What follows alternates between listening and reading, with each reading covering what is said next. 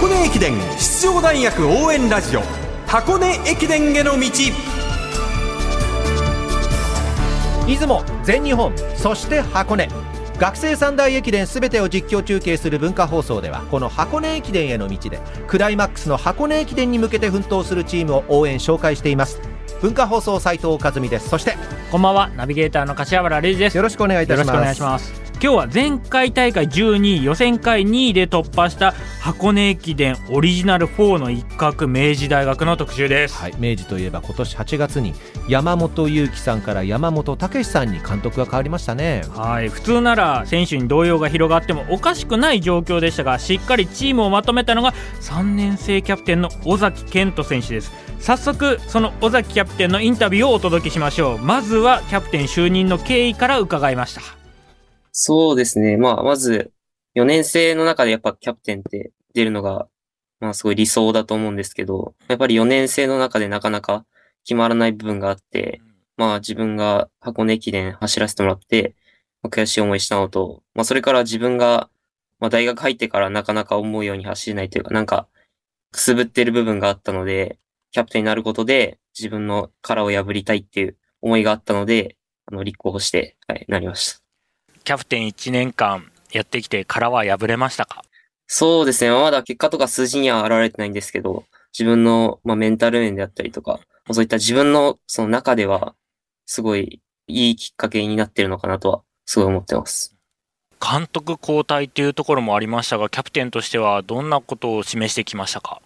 そうですね。まあ、やっぱり、その監督が変わった時は、すごい動揺しましたし、まあ、やっぱそれでももう変わってしまいうことは、まあ、受け止めなければならなかったので、まあ、そこから変わってから、まあ、チームのみんなも、まあ、びっくりしてた部分もあるので、みんながその焦ったり、なんか動揺してバラバラにならないように、きちんとみんなが同じ方向を向くようにやってきたっていうのはすごいあります。明治大学3年生キャプテン尾崎健人選手に柏原隆二さんがお話を伺いました。自分のため、そしてチームのためにキャプテンに立候補した尾崎選手でしたが、い。お尻の筋肉に力が入らない、まあ、いわゆる抜け抜け病というものに悩まされ、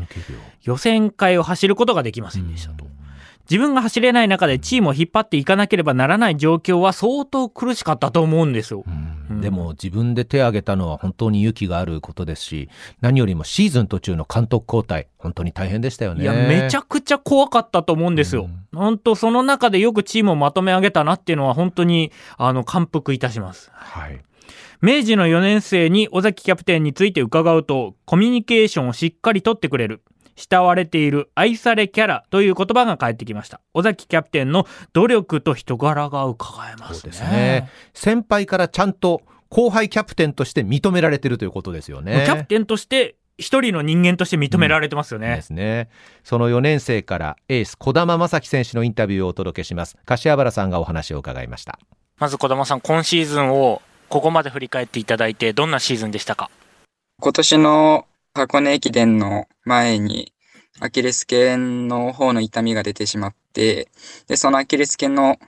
故障の方が、あの、長引いてしまって、まあ、本格的に練習復帰するのが、まあ、4月の末くらいになってしまったので、まあ、トラックシーズンは自分の思い描いてたような、あの、シーズンにならなかったかなっていう印象です。で、ただ、あの、まあ、チームの、あの、全日本予選の方には、までには、あの、間に合ったので、まあ、そこは、まあ、個人的には、あの、最低限良かったかなと思ってるんですけど、まあ、ただそこで予選落ちしてしまったということで、まあ、個人としては、まあ、なんとか復帰できてよかったなって気持ちもありつつ、まあ、全日本大学駅伝出れないっていうのは、まあ、かなり悔しさを抱えた、まあ、トラックシーズンでした。まあそんな中、無事に箱根駅伝の予選会をチームトップで通過した形だと思うんですが、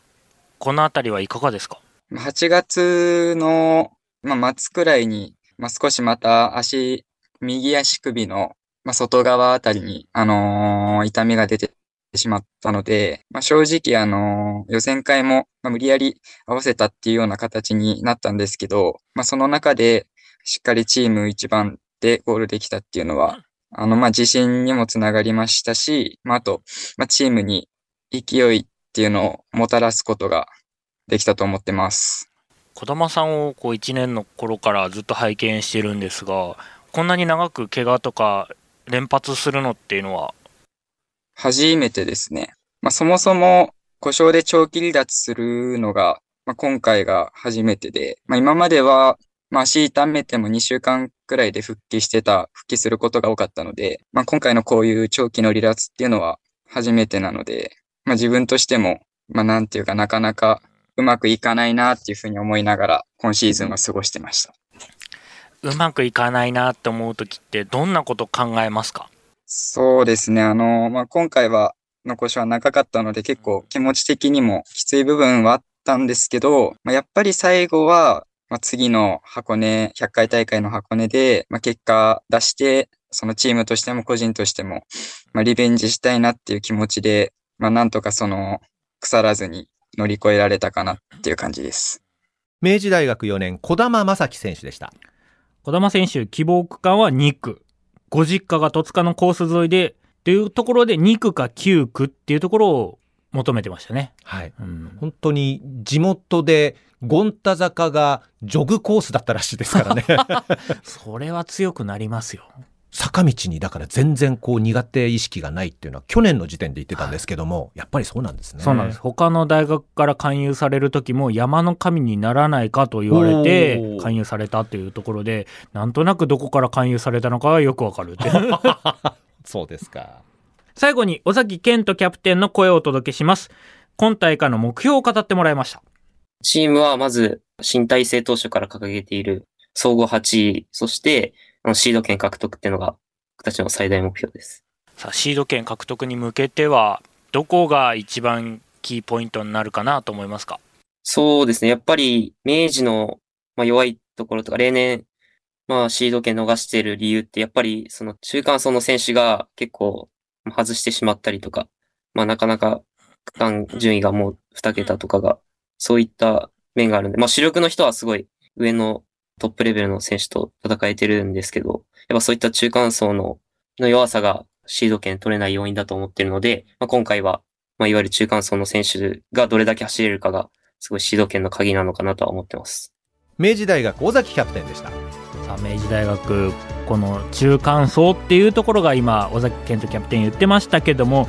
まあ中間層といってもね前回大会の経験者いますのでこの辺りも重要な戦力になってくると思います。前回大会5区は吉川選手はい。6区堀選手がともに1年生で特殊区間経験してますので、うんうんですね。この辺りは本当に、あのー、2年目っていうところで先日実は吉川選手お会いしたんですよ。ほうほう。大会で。おっしゃってましたね、はい。その時も去年よりは登れます。前回大会よりは登れますって言ってましたのでこの辺りも非常に楽しみになってきてますよね箱根駅伝への道ナビゲーター柏原隆二さんと明治大学の特集をお送りしました。ありがとうございました。ありがとうございました。